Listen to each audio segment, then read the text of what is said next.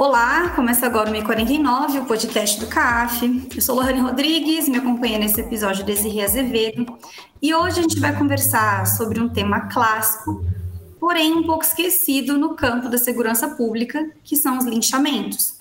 E essa conversa terá como foco a região amazônica, mais especificamente a cidade de Manaus. E para bater esse papo com a gente, temos dois convidados. O primeiro deles é o Fábio Candotti, que é professor do Departamento de Ciências Sociais da Federal do Amazonas, a UFAM, onde ele lidera o grupo de pesquisa Ilhargas. Atualmente, ele coordena o projeto de extensão Infocadeia Amazonas e os projetos de pesquisa Encarceramento no Amazonas, Transformações Políticas e Sociais Pós-Massacres, Linchamentos na Região Metropolitana de Manaus, um estudo multidimensional e comparado sobre justiça de rua, Estado e moralidades, e linchamento e segurança de rua em três metrópoles brasileiras. Fábio, tudo bem? Muito obrigado por estar aqui com a gente. Boa tarde, é, Lohane, boa tarde, Desirê, Priscila. É, prazer estar aqui no, no podcast. Boa tarde também para quem está ouvindo. Não sei se é boa tarde para quem está ouvindo, mas olá ouvintes, né? É, agradeço muito o convite. E, e, eu também eu acrescentaria também né, que aqui também além de da ser da, da universidade aqui também eu atuo como membro da frente estadual pelo desencarceramento. E em seguida, a gente tem também a Priscila Serra, que é articuladora da Agenda Nacional pelo Desencarceramento, da Frente Estadual pelo Desencarceramento no Amazonas, a Desencarcera Amazonas, e do coletivo de familiares de presos do Amazonas. Priscila, seja bem-vinda, muito obrigada por estar aqui com a gente também. Imagina que agradeço. Prazer poder colaborar aí com o podcast. Também sou colaboradora na Agenda Nacional e conselheira no Comitê de Prevenção e Combate à Tortura. Bom, vamos lá. Para quem está ouvindo aqui a gente, o tema da nossa conversa hoje vai girar em torno do relatório Linchamentos 2011 a 2020 um estudo sobre os casos noticiados em Manaus, Grande São Luís e Grande Vitória, que foi lançado em dezembro de 2022 e traz os resultados de um estudo comparado sobre os casos noticiados nas três metrópoles brasileiras. Mas o foco da nossa conversa ele vai ser mais local, já que a região norte é bastante desconhecida pelo restante do país, em especial aqui no sudeste, onde a gente está. Então, a primeira questão aqui que eu queria trazer para vocês é que quando a gente pensa em termos de imaginário, raramente a gente pensa na região norte quando se fala em violência urbana. Mas no último Anuário Brasileiro de Segurança Pública, a região amazônica aparece como destaque. Então, eu queria que vocês, Fábio Priscila, nos introduzissem nesse contexto, apresentassem um pouco a cidade de Manaus falando como que as experiências de vocês, política e profissional, com a luta pelo desencarceramento e a experiência de viver em Manaus, elas influenciaram nas suas trajetórias, trazendo vocês ao tema dos linchamentos. Bom, eu estou em Manaus desde 2012. É, eu vim para cá para trabalho, acabei ficando. É, desde antes, quando eu morava em São Paulo, eu tinha alguma proximidade com o movimento para a luta anticarcerária, estava me aproximando, na verdade, ajudei a criar a Rede 2 de Outubro.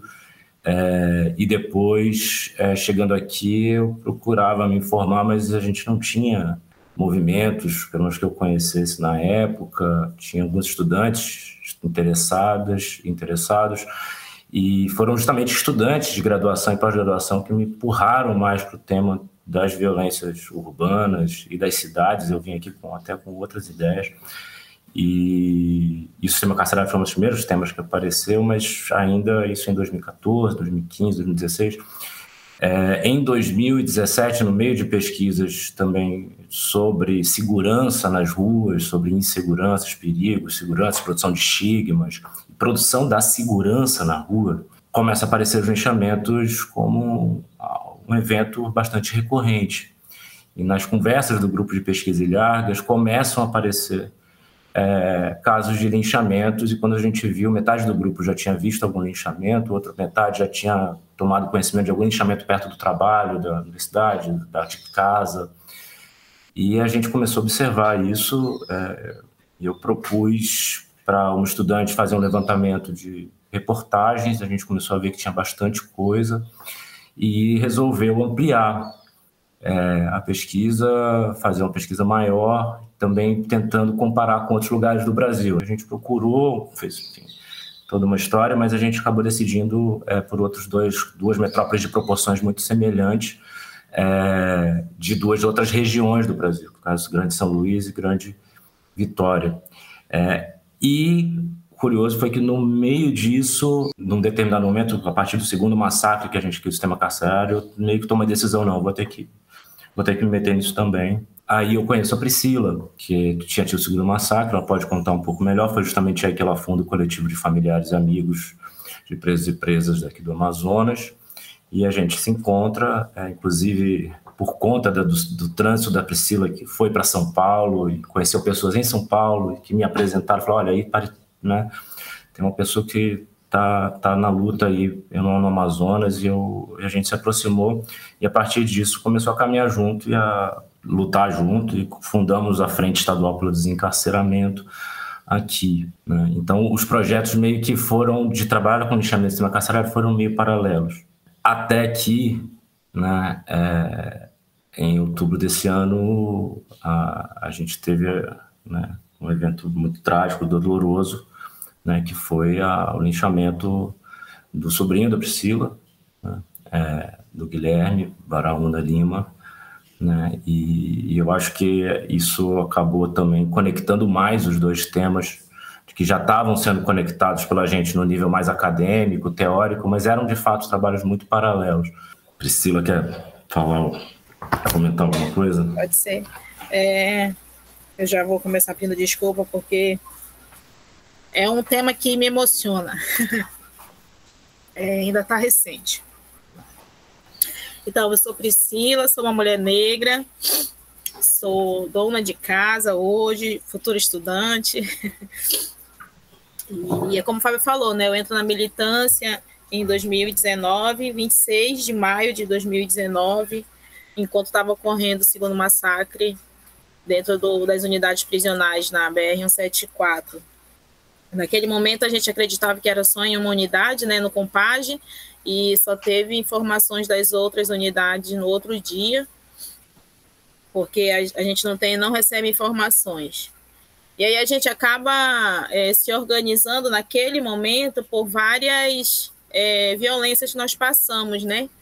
E aí hoje eu já fazendo minhas reflexões, foi o nichamento. Eu acho que se a gente não tivesse se organizado, enfrentado o que a gente enfrentou ali, a gente teria sido linchada. Nós, eu estou me referindo aos familiares, né? Porque vários homens saíram de seus carros na BR e agrediram uma de nós e tentaram agredir as outras, e aí a gente teve que sair no braço mesmo com homens que estavam visivelmente alcoolizados, entendeu? Voltando do, de banho, porque a estrada ela dá acesso a alguns balneários aqui, né?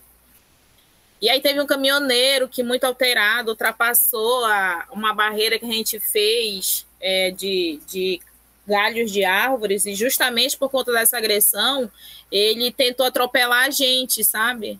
Então, assim, hoje fazendo é, é, uma reflexão, a gente, é, se não fosse, se não, se a gente não se junta ali, uma de nós teria sido nichada por várias pessoas ali, entendeu? Então, assim, e é como o Fábio falou, uma coisa, é caminham juntos, né?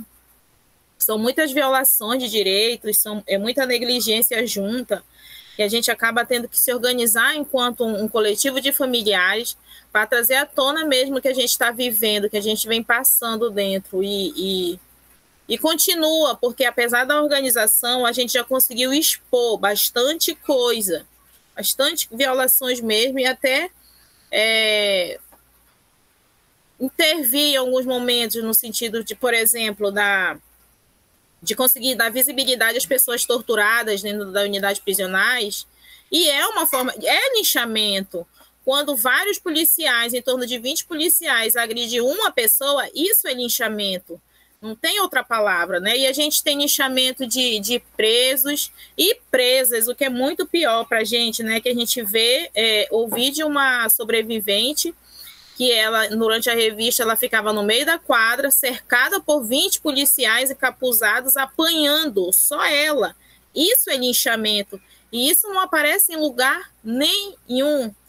E aí a gente fica, é, depois de, de, de ser familiar de uma que perdeu uma pessoa de, por linchamento hoje, eu, eu me pego muito, muito revoltada porque a gente vê que isso é uma prática que é, nas próprias redes sociais aqui de Manaus tem os policiais que eles têm redes sociais e eles motivam isso, eles impulsionam a isso, né?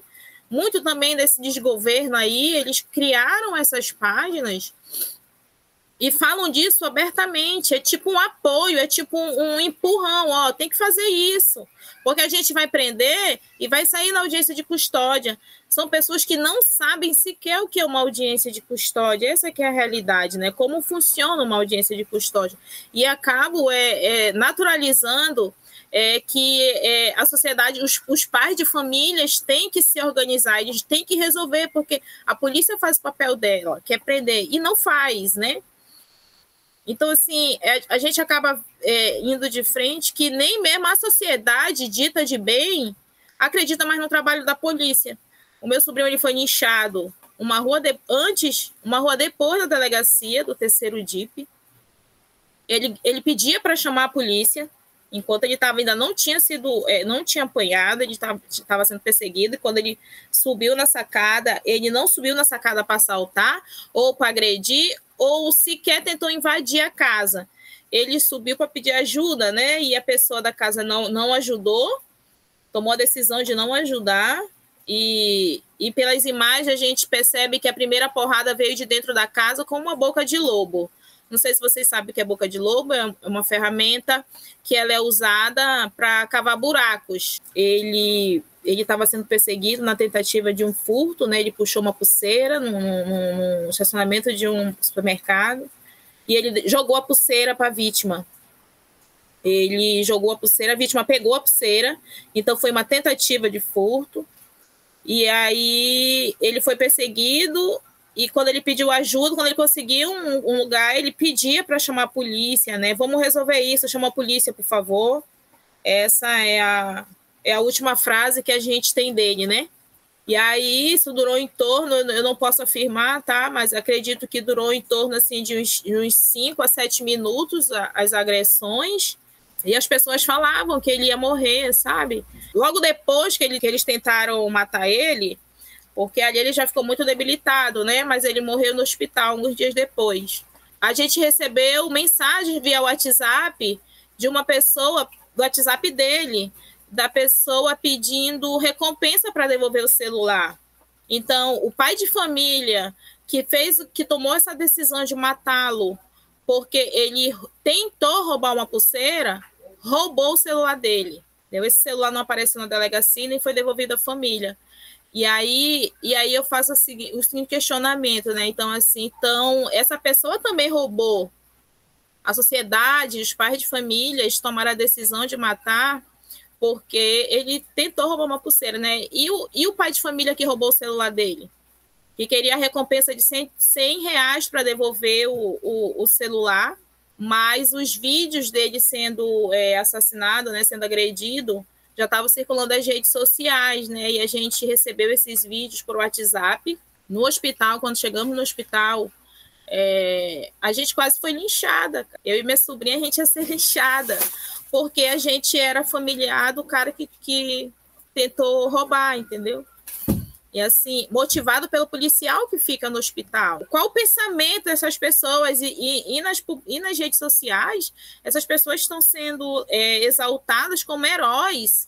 Os homens, entendeu? Ah, menos. É, é, CP, começa a PF cancelado, um a menos, é isso mesmo uma, uma moça falou assim: esse bandido tentou invadir a casa da minha família. Isso é mentira. O vídeo prova que é mentira. Eu não estou dizendo que o que ele fez foi uma decisão correta, mas o que é, tomar a decisão de matar também não foi. E pior, né? Mentir que dizendo que a pessoa fez uma coisa que não fez, porque foram eles que gravaram os vídeos. A família tomou ciência das, das imagens através das redes sociais. Não tinha ninguém da família dele ali. Então foram eles mesmos que gravaram. A gente não montou, não fez montagem de nada. Então, assim, é muito, é muito difícil para a gente dizer que ah, é, é, como é que pode essa naturalização da, da, da autorização para matar? Tentou roubar, pode matar. Tentou roubar, pode matar. E aí a gente acaba vendo o, o, o Guilherme, Guilherme presente hoje e sempre, foi executado 9 de outubro e, e faleceu dia 13 de, de outubro, né? É, as pessoas acreditam que que prender não resolve, realmente não resolve, né? Que a gente não vai dizer assim, ah, que a prisão é a solução, porque não é, né? Porque ali é a escola do ódio.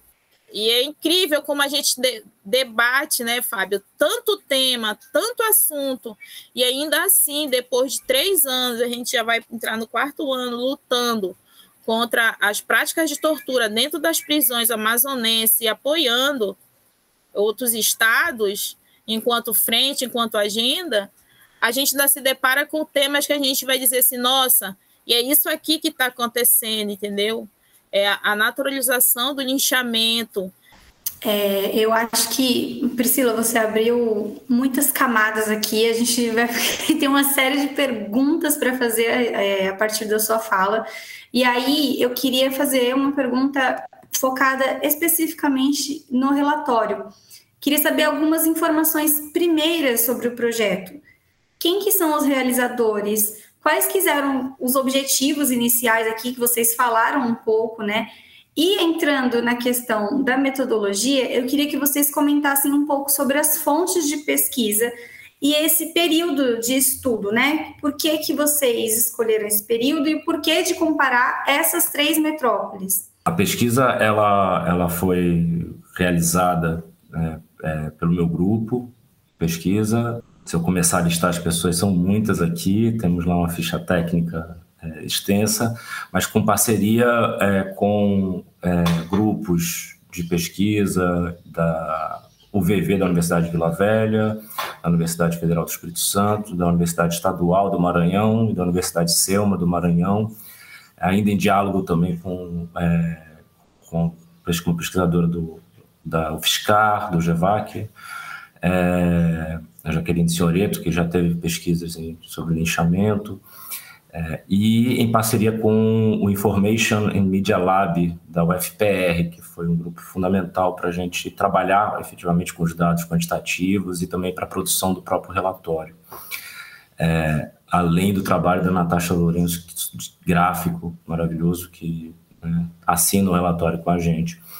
E, e foi montando essa rede que a gente começou a, o projeto. Né? E decidiu, o projeto teve uma decisão de trabalhar com várias metodologias.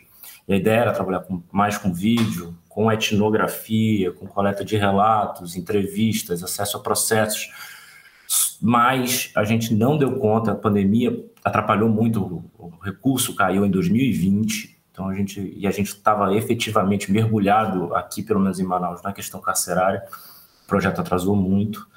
É, foi muito difícil conseguir a parte mais qualitativa, tanto acesso a processos, quanto né, análise de vídeos, quanto é, relatos. A gente chegou a fazer uma sistematização mais etnográfica de relatos, eu e o Israel Pinheiro daqui, a gente publicou inclusive um texto.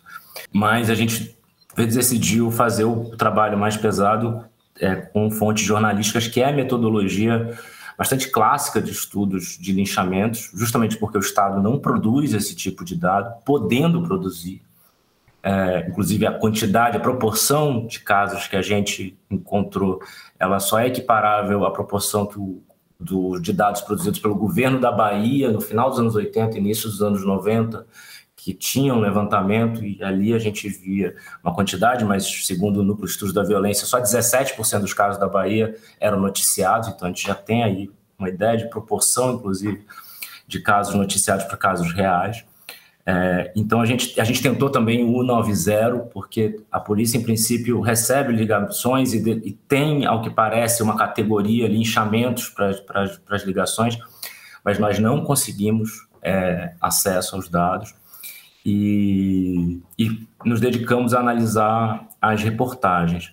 E o período é, do ano do, da década passada foi por uma questão é, de tentar. A gente tinha a intuição de um crescimento no meio da década em Manaus, para começar. Então a gente queria pegar um período para ver se havia um crescimento e também um período onde havia maior acesso a mídias, a veículos digitais, a portais online de jornalismo, e a maioria deles tinha começado a funcionar efetivamente nessa década, tanto que tem um deles, por exemplo, que nem, começo, nem no começo da década nem existia. Né, alguns deles da pesquisa, na verdade, não existiam. Em Manaus tinha um deles que não existia. E também vão se perdendo, o portal vai perdendo as notícias, a gente teve problemas com isso no meio do caminho. É, então a gente decidiu, essa década era uma década também não estudada por outros estudos. A gente tinha estudos que o próprio José de Souza Martins, que foi o único pesquisador que se dedicou a manter um levantamento nos, nos últimas duas décadas, ele parou, pelo menos a última publicação dele se refere até 2014. Então a gente pensou, vamos pensar aqui a década de 2010, e a ideia era terminar o projeto em 2021, ter os dados mais frescos, a gente conseguiu terminar agora, mas a década passada, é, pensando também na especificidade, na particularidade dos linchamentos nesse momento histórico. Então, esse foi mais ou menos o, o nosso, o nosso processo de trabalho. Quando você estava falando, Fábio, eu ainda estou com as coisas que a Priscila veio colocando é. aqui na, na, na fala dela. E aí, eu pessoalmente desconhecia o tema dos linchamentos. E eu suspeito que uma grande parte dos ouvintes também. No relatório, tem uma preocupação em definir a noção de linchamento e tomá-la como algo dado. Então, ao fazer isso, tem umas mobilizações que são usadas, né? Noções de maior domínio público, como tortura, homicídio, execução. Então, qual que foi a maneira que vocês encontraram de definir linchamento? E quais que foram os elementos considerados caracterizadores desse tipo de violência? Para pensar nisso, a gente tem que entender tanto uma categoria para fazer a busca, né? tanto depois algo que a gente pode, é a teoria que a gente cria para definir essa prática num determinado momento histórico. Então, para fazer a pesquisa, a gente considerou situações, é, vou usar essa palavra, mas a gente pode questionar ela, inclusive, de espancamento coletivo, assimétrico, né, de um grupo maior sobre um grupo menor, é, em locais não necessariamente na rua, mas em locais com certa publicidade, então pode ser dentro de um mercadinho, dentro de uma escola, dentro de unidades penitenciárias. A gente tem um caso único, mas em pesquisas anteriores isso aparecia mais. Então a gente tentou ir sem necessariamente ter morte como uma condição. Esse espancamento que a gente começou a tematizar, isso tem muito a ver com o que a Priscila disse, né? Como tortura, num local aberto, público, por, por, uma relação assimétrica, e sem necessariamente ter morte, porque, inclusive, no Brasil, a noção de linchamento é utilizada pelo jornalismo e também pela parte da, da, da discussão teórica como uma execução sumária. Então, é preciso ter morte. Mas, é, inclusive, o caso do Guilherme é um caso é, que mostra é, a importância da gente gerar dados sobre casos em que não há morte confirmada, porque boa parte das pessoas é, vai morrer de fato no hospital. Outra parte, como a gente sabe como funciona, inclusive na própria violência policial, pode morrer no local, mas a morte não é confirmada no local, porque isso gera uma perícia no local. Né? Então as pessoas são colocadas em ambulâncias já mortas para dizer que morreu a caminho do hospital. Né? E a gente não sabe das pessoas que morreram bem depois por conta de sequelas, então a gente pensou em não considerar a morte como uma condição. Isso complicou, complica a pesquisa, porque a gente tem que procurar mil palavras a gente usou, não sei dizer quantos termos de busca aqui para tentar varrer e, e, selecionar manualmente as reportagens, porque não tem. E eu acho que depois, né, observando, a gente começa a entender o linchamento na sua particularidade histórica, atual, no Brasil também, né? É, e eu acho que esse é um esforço importante, porque é, em outras pesquisas, o próprio Zé de Souza Martins faz um esforço de pensar o linchamento em longa duração. Então, ele pega o primeiro linchamento de um indígena que se autodeclarou Papa em 1500 e pouco e tanto, né? É, o outro, o Menandro e o de Souza, falam de um linchamento que escravos cometeram sobre um feitor. E nos anos 80 a gente tinha muitos linchamentos é, motivados por homicídios e por estupros. E agora o que a gente tem são linchamentos, 70% de linchamentos é um padrão em todos os locais, é impressionante o padrão, 70% de linchamentos cometidos contra pessoas acusadas de crimes contra o patrimônio. E da minha perspectiva, de outras pessoas que colaboraram, isso é muito diferente. Eu acho, inclusive, muito diferente você pensar o que é o linchamento de escravos contra um feitor, revoltados com é, a punição que o feitor estava aplicando, a história é essa, né? e o linchamento de pessoas que estão roubando no meio da rua. Uma das formas de categorizar linchamento, e a gente está tentando quebrar com ela, era dividir entre linchamentos organizados, planejados por grupos vigilantistas, e o, digamos assim, o paradigma é o Ku Klux Klan, né? É, e linchamentos espontâneos. O que a gente está vendo são linchamentos que são meio espontâneos, não são de grupos organizados dedicados né, à prática do linchamento, mas, ao mesmo tempo, grupos que estão predispostos né, e redes que estão produzindo segurança nas ruas de diversas formas informais, conectadas redes conectadas, altamente conectadas com a polícia, do ponto de vista etnográfico, a gente vê isso, né? e que tem o linchamento como uma forma de justiça dentro de uma, uma rede de produção de segurança. E, e, entre os resultados que a gente teve, mais gerais, né, a gente teve é, 600 linchamentos nos três locais pesquisados no total, mas com 345 em Manaus, e muito concentrado na segunda metade da década em Manaus. De modo que a gente sai de 2016 com cerca de 20 nichamentos, salta para 63, eu acho, 60 e alguma coisa em 2017, vai chegar em quase 80 nichamentos noticiados em 2020. Né? É, e desses 600, vitimaram 677 pessoas com 176 mortes confirmadas e com uma taxa de, de letalidade que a gente estava fazendo mais ou menos de, de 27%, mas um pouco maior em Manaus, um pouco menor no Espírito Santo.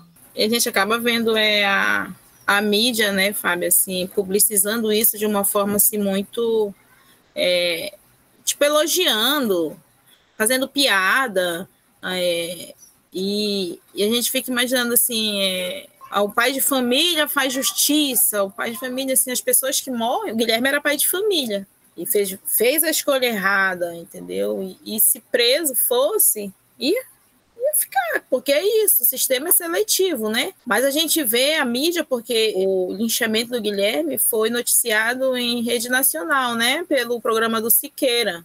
E, e quando ele faleceu, e aí a gente acaba entrando num, num outro problema, jornal local estava no hospital antes da gente chegar antes da gente, família do Guilherme, conseguir chegar no hospital, a mídia já sabia. Eles já estavam lá, eles estavam em live lá.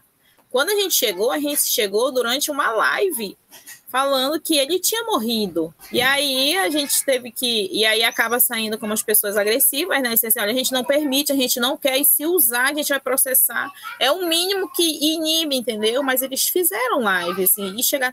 E aí a gente acaba vendo que é, o, o próprio hospital avisa essas coisas, entendeu? Assim, invadindo totalmente a vida da pessoa. Então, assim, acaba que é, essa punição o lixamento não termina no lixamento, né? Assim, isso não, não, não é ali. Isso ultrapassa tudo, tanto no atendimento hospitalar, no atendimento para a família.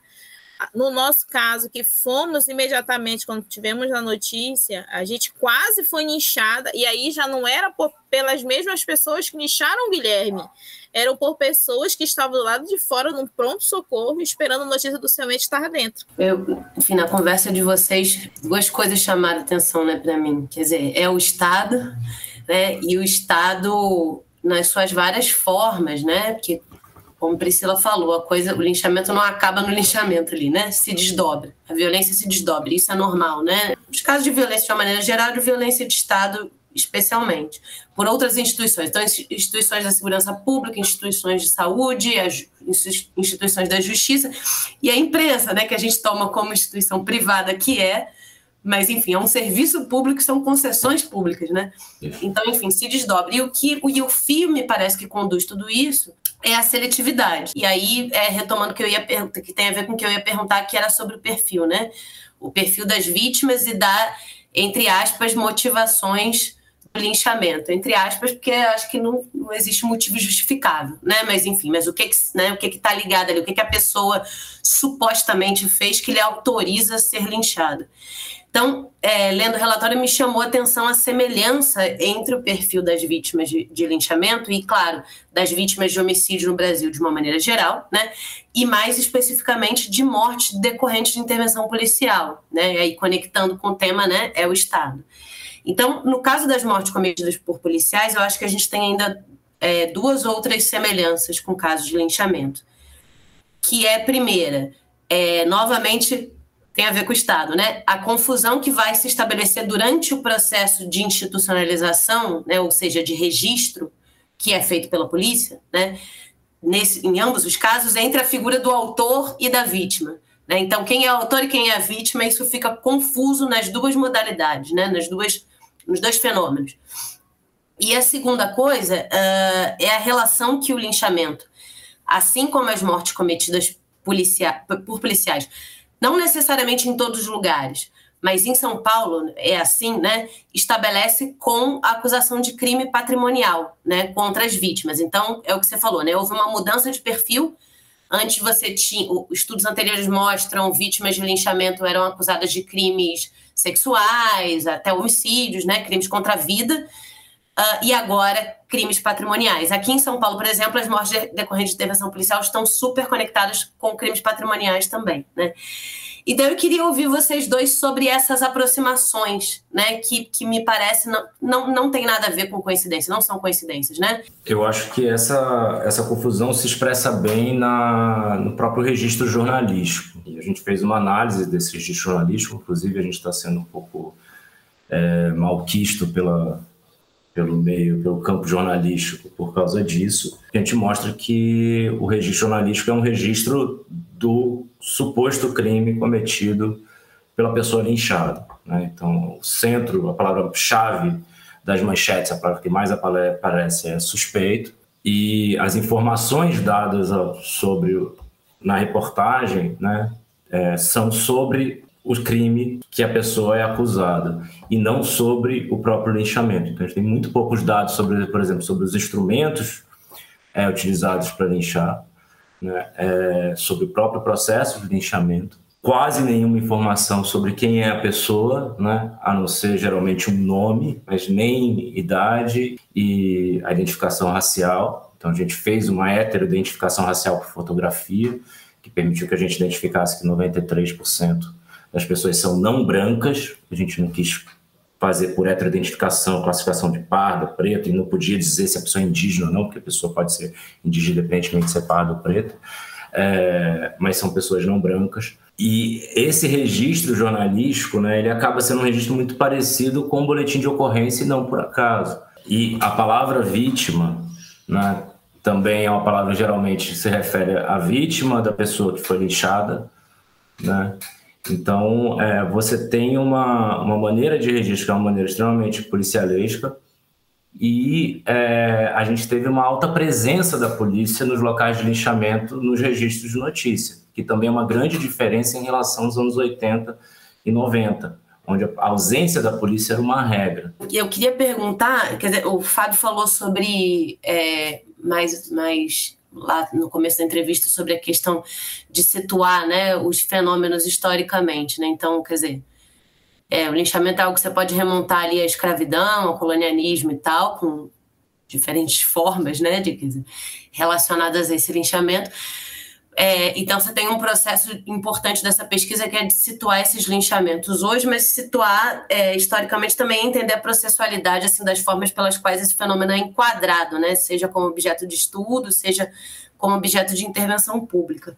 E aí eu estou me referindo ao fato de que os linchamentos são, né, Lohane falou isso no começo, um tema clássico né, da sociologia da violência que estava associado ali à própria formação acadêmica institucional né, em meados dos anos 80, na década de 90, do que a gente chama hoje de campo da segurança pública. E que, com o passar dos anos, quer dizer, foi um assunto que perdeu força né, em termos de, de, de interesse né, como objeto de estudos dentro desse campo. E aí, tendo isso em vista, eu ia, te, eu ia perguntar sobre uh, a questão da produção de dados. Eram duas perguntas, a, a, segunda eu acho que um pouco já foi, já foi colocado. A primeira era uh, se esse abandono do tema, digamos, a perda de interesse, né, deixou aí um vazio de dados sobre o desenvolvimento do fenômeno de lá para cá no Brasil, né, já que não são produzidos dados oficiais sobre linchamentos, né? E a outra questão é, considerando o que, que já foi, o que, que é produzido de fato, né, que, dados, que dados oficiais nós temos não são sobre os linchamentos em si. Você tem dois atores que têm né, que tem importância nessa produção de dados, que é a polícia e a imprensa, mas que fazem toda essa inversão de papéis, né? Então, a imprensa é, trabalhando é, com a estigmatização e a polícia, tanto na sua postura diante das situações de linchamento em si, quanto nos processos né, de registro burocrático desse linchamento. Quer dizer, registrar o que aconteceu, não propriamente como um linchamento, mas como um crime né, que tentou ser cometido lá pela vítima. Aí, enfim, a pergunta, é, a questão era essa, né? a importância da própria academia nessa produção de dados, já que não existem dados oficiais sobre esse tema. Da academia dos movimentos, né? Então, eu ia comentar justamente isso, né? Porque, pelo que eu entendi, inclusive tem um livro é, muito bacana que está aqui do meu lado, que é o Discursos Desconcertados da, sobre linchamento, punições e direitos humanos, da Helena Singer. Ela comenta um pouco a história, é um livro do começo dos anos 2000, mas que ela comenta um pouco a história dos estudos. Ela mostra como os estudos de nichamento estão muito vinculados a demandas de organizações de direitos humanos, principalmente ligadas à Igreja Católica, Comissão Antônio Vilela, é, e dentro de um marco de discussões sobre continuidades autoritárias, sobre resquícios da ditadura, sobre cultura política autoritária popular, é, e o nichamento era uma espécie de é quase um engodo, né? Uma coisa meio difícil de lidar, porque era, né, era o povo que é um sujeito, em princípio, né? Estava é, sendo pensado de uma perspectiva mais emancipatória, né? Praticando violações de direitos, morte, né? E ao mesmo tempo o nichamento ficava entre os trabalhos sobre mobilizações populares, formas de atuação popular, era no meio de chamentos, saques né, depredações, misturando um pouco isso. É, inclusive, parte dos estudos, por exemplo, na América Latina, trabalham com ações coletivas de violência, ações de violência coletiva, e botam o lixamento também no meio disso. E, ao mesmo tempo, o lixamento ficava ali próximo é, e sendo relacionado com os é, com a violência de Estado, com os grupos de extermínio. Enfim, ele era algo muito central ali né? E num determinado momento o tema da criminalidade se sobrepõe a tudo, da criminalidade urbana, das facções, do tráfico de drogas, se sobrepõe. A gente sabe, inclusive, o tema dos próprios roubos vira uma coisa menor. É, e ganha no campo acadêmico, ganha uma posição é, teórica, talvez até porque o outro lado tenha abandonado, não sei avaliar, ganha uma posição teórica que vai estudar mais do ponto de vista dessa mobilização popular é, para participar, ainda que de maneira violenta, da vida pública. Então, ele sai da chave de estudos sobre violações de direitos né, e vai para uma outra chave. Essa chave permanece, que é a chave José de Souza Martins, que a gente tem que ter né, todo o elogio pelo trabalho dele de tentar sistematizar, mas de fato a gente está tentando trazer de volta né, para a chave né, não só das violações de direitos, mas de pensar o punitivismo mais amplificado, de maneira mais difusa, tentando conectar com, a, digamos, o que aconteceu dos anos 90 para cá em termos de expansão punitivista do Estado, né, do Estado penal e punitivista, e também pensar como esse punitivismo se espalha de uma outra maneira é, que não tem a ver com o, os, anos, os anos 90. E aí eu acho que é muito curioso, assim, é muito é, meio bizarro como a gente tem um, um, campo de sociologia da violência, antropologia da violência gigantesco no Brasil, referência no mundo quando vai se tratar do tema. E lixamento é objeto de TCC, de mestrados profissionais, de pesquisas que começam, de pesquisadores que trabalham aqui, mas não continuam com o tema nenhum grande grupo trabalhou com isso. A gente não tinha isso como tema e, e nenhuma organização de sociedade civil que produz dados sobre violência também se dedicou a fazer, fazer isso. Então virou um grande silêncio. Ao mesmo tempo que quando você vai conversando Manaus, acho que pode ser um caso que pode né, motivou a gente porque a coisa é muito pesada, né? Eu acredito que não Pode ser que não seja assim em todos os lugares do Brasil, mas quando a gente vai conversando com pessoas que moram em outros lugares, com pesquisadores, com gente da agenda nacional, não, aqui na minha cidade também tem muito, está tendo direto.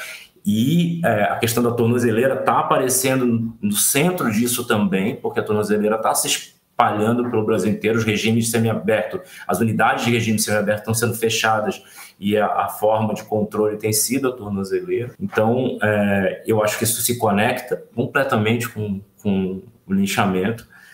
E eu acho que a gente tem um, o que a gente está pretendendo é justamente estimular mais as outras organizações. Eu aposto muito mais numa conexão de organizações de sociedade civil com apoio da academia para fazer isso do que efetivamente a própria academia em si fazer. Mas por isso também a gente tentou deixar a metodologia toda muito bem explícita, coisa que também outros estudos não fizeram tão bem. Mas eu acho que o que a gente está vivendo, de fato, é, nos anos 2010 para cá, né, com um processo é, onde a questão da segurança, né, a perspectiva policial, né, se tornando uma perspectiva de mundo, né, mais é, quase dominante, né? A gente acorda de manhã e vê policial falando na televisão, na rádio, é a polícia que narra o nosso cotidiano, né? E a perspectiva de ter que dar conta da segurança cotidiana sendo uma, uma grande algo que mobiliza as pessoas o tempo todo, né? Ao mesmo tempo que se expande, né? O, o sistema carcerário, né? Então é, eu acho que as coisas vão se conectando e vão se alimentando de uma maneira que né, o linchamento vai tendo um outro lugar né, dentro da, da produção da ordem. Então, para a gente também, por exemplo, o Zé de Souza Martins fala do linchamento como uma conservação da ordem. Eu acho que a gente está num processo de criação de uma outra ordem. Achei muito interessante o que você falou agora, Fábio, é, sobre pensar linchamento como parte da criação de uma nova ordem, né? Putz, eu acho que isso faz total sentido, porque a gente estava falando aqui de historicizar nossa, o linchamento, né? É, como fenômeno, enfim, como objeto. Mas acho que tem uma coisa também que a gente precisa, que é historicizar a própria noção de violência de Estado. Porque a gente pensa violência de Estado muitas vezes com a cabeça antiga, né? Com, com, com outro momento histórico, assim.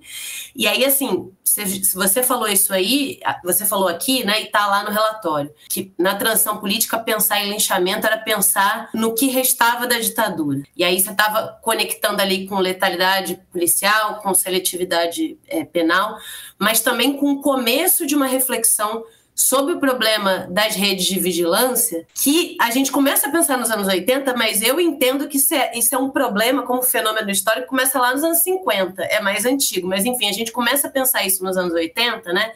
E aí falando de grupos de extermínio, falando de segurança privada e tal, né?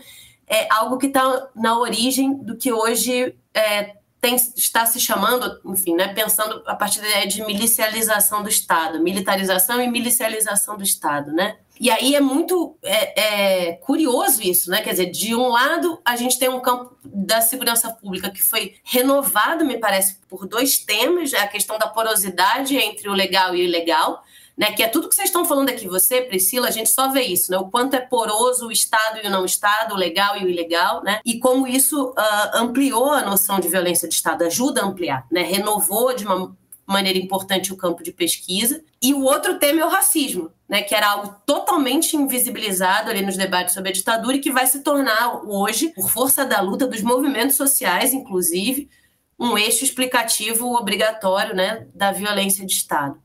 E aí, ao mesmo tempo que tudo isso acontece, o linchamento deixa de ser pensado como um problema relativo à violência de Estado, como ele era antes, e passa a ser um problema de justiça popular, etc. E, tal. e aí, vocês estão aí num processo de recuperar esse tema nesse momento, né, que é um momento que está lá no relatório também, a gente se pergunta o que, que resta da democracia. E aí, eu tenho uma pergunta para cada um. Para o Fábio, você, acho que isso aparece no relatório, mas isso aparece também nos seus em textos individuais, né? Que é o conceito de vigilantismo difuso, né? Que, que você usa, que eu acho seria legal você explicar esse conceito e dizer como é que ele ajuda a pensar o lixamento na atualidade. e falar um pouquinho sobre a etnografia, né, como, como relação de produção de conhecimento e como é que ela está associada à elaboração desse conceito. E a Priscila, é, nessa mesma, enfim, continuando né, nessa continuidade do que eu estou falando, sobre como os linchamentos vão compor com essa questão do, do, encarceramento, da tortura e da execução sumária, né, como uma forma de estabelecimento de controle violento sobre certos setores da população, né, não sobre todos. O tema do vigilantismo apareceu para a gente é, quando a gente começou a, a, tentar encontrar pesquisas sobre linchamento fora, inclusive do Brasil, e encontramos essa discussão tanto em outros países da América Latina, sobretudo México, e é, em alguns estudos realizados por pesquisadores europeus em alguns países africanos, como Nigéria e África do Sul. Justamente nessa chave de entender é, formas de organização que são ali entre o Estado e o não Estado, envolvendo pessoas ligadas, agentes de segurança do Estado, né, e outras pessoas, é, na tentativa de produzir segurança, entre aspas, porque não é segurança pública, né, e é um termo que as pessoas estão utilizando. Né, uma forma de policiamento comunitário informal. Né. E a gente junta isso com é, as pesquisas que estão sendo feitas sobre essa produção da segurança cotidiana em Manaus, tanto no caso do trabalho do Jander Alves, que era sobre flanelinhas, é, que começou tentando entender o trabalho de flanelinha, e quando a gente viu o trabalho de flanelinha, era um trabalho no centro da cidade que envolvia né, a segura, uma produção de segurança combinada entre camelôs, mototaxistas, taxistas, seguranças particulares, é, lojistas, né? E Flanelinha, na verdade, é a figura mais vulnerável, é, inclusive uma figura linchável né, dessa rede, mas que tinha é, a tarefa também de garantir segurança de maneira geral, não só do carro. É, ou de uma moto. E uma rede altamente conectada com a polícia, tal ponto que os flanelinhas eram convidados por policiais para fazer treinamento. Isso é uma coisa que a gente vê em outros lugares. E o outro caso também era uma região super é, é, movimentada de um bairro de periferia, próximo a um batalhão da PM, onde tinha uma, uma, uma farmácia, o trabalho do Israel Pinheiro, uma farmácia onde se tinham seguranças particulares, que eram também policiais e também moradores do local, e ali acontece um lixamento, a gente também analisa como é que isso acontece. A gente começa, bom, a gente tem uma rede de segurança que não é exatamente é, grupos fechados, organizados, né, é, profissionais em torno disso, mas que produzem uma lógica de vigilância e punição, que é isso que caracteriza o vigilantismo, que não tem exatamente começo, meio e fim. Pode ser uma rede que depois a gente observou também no caso de redes de motoristas de aplicativo, né? pode ser uma rede móvel, não só uma rede sedentária, que se dedicam, né, que tem no lixamento uma prática possível. Então a gente começou a ver e vendo né? O caso, por exemplo, motorista de aplicativo também é muito forte, porque você tem equipes, é, tem um aplicativo de, de segurança que são utilizados por, por, por os motoristas de aplicativos, com presença de policiais. Essa é uma coisa que eu estou querendo entender agora, até que ponto isso é, se verifica ou não, mas presença de policiais como coordenando, que são também motoristas, coordenando essas redes, né, onde você tem um botão é, de, de, segurança, né, segurança, né? um botão de alarme quando a pessoa se sente ameaçada e que aciona uma rede muito maior do que sua própria equipe, uma rede de milhares de carros, é, e se comunica também informalmente com diretamente com a polícia. Então a gente tem essa situação de uma que é sempre que a gente vê essas redes, você tem a figura da polícia como um elemento central, né? E ao mesmo tempo uma rede muito mais difusa, né? E essa disposição que a gente vê isso é uma coisa impressionante, gente. É isso, uma pessoa passa, pega um celular no meio da rua, de repente você tem 10 pessoas se pegando uma moto, pegando um carro para ir atrás da pessoa que roubou um celular, é, para, como a Priscila disse, para matar a pessoa. Né? Então, assim, é por isso que a gente pensou numa coisa de nessa noção mais difusa né, de vigilantismo, que mistura um pouco que seria o vigilantismo organizado, estilo, como eu disse antes, do Ku Klux Klan, com um, essa espontaneidade, né, do que é o jeito que se pensou o linchamento antes. Priscila, você quer comentar? Eu sempre também falo que falar dos problemas sociais não tem como falar de nenhum problema social sem falar da, das prisões, né? Porque a gente acaba quem trabalha com cárcere, assim, e é um trabalho mesmo. A gente vê todas as problemáticas atrás dos muros, né? E nas estradas. E aí a gente começa a falar de linchamento, eu já sabia, lógico, desse, desse artigo que o Fábio estava fazendo com as outras pessoas, mas é tanta coisa que a gente acaba focando numa, deixando outra, e quando a gente começa a ler, né, a gente vai entendendo a ligação, né, vai começando a identificar que as coisas estão ligadas, né, lixamento, ele é uma pena aplicada por populares, né, que não acreditam mais na justiça, não acreditam mais no posicionamento de um determinado juiz, porque quem decide a audiência de custódia é um juiz, né? E muito e muito falado sobre é, a polícia prende, o juiz vai, vai soltar né? E, e, isso não existe, né? E aí, então, quer dizer que a polícia está acima de qualquer coisa? Os policiais é que estão fazendo certo? É, o que é essa? É, como é que está sendo mostrado o papel do Poder Judiciário, né? E aí, muito sinceramente, pela própria classe policial, né? A gente prende, o juiz solta. Né? E, quem, e, quem vai, e quem vai se responsabilizar por isso? Quem é que se responsabiliza pela fala é, é de naturalizar essa, essa população que ela tem que fazer, ela tem que decidir, ela decidiu, ela, a pena foi linchar, a pena foi matar. Então a gente vai resolver porque o juiz vai soltar entendeu? E, e, e, eu falo muito de audiência de custódia porque é o que a gente ouve. Na audiência de custódia vai ser solto, na audiência de custódia vai ser solto. E a gente acaba tendo é, o, o, a superlotação. É um fato no nosso país. A, a descrença no poder judiciário é, ela é tão grande é, pela falta de informação, porque a gente que, que já visitou o sistema prisional, que faz essa. É, de entrar mesmo, a gente sabe que para essas pessoas que depois que entram já é difícil, entendeu? Então a opção é construir mais prisão. E a gente diz que não, que a opção não é construir mais prisão.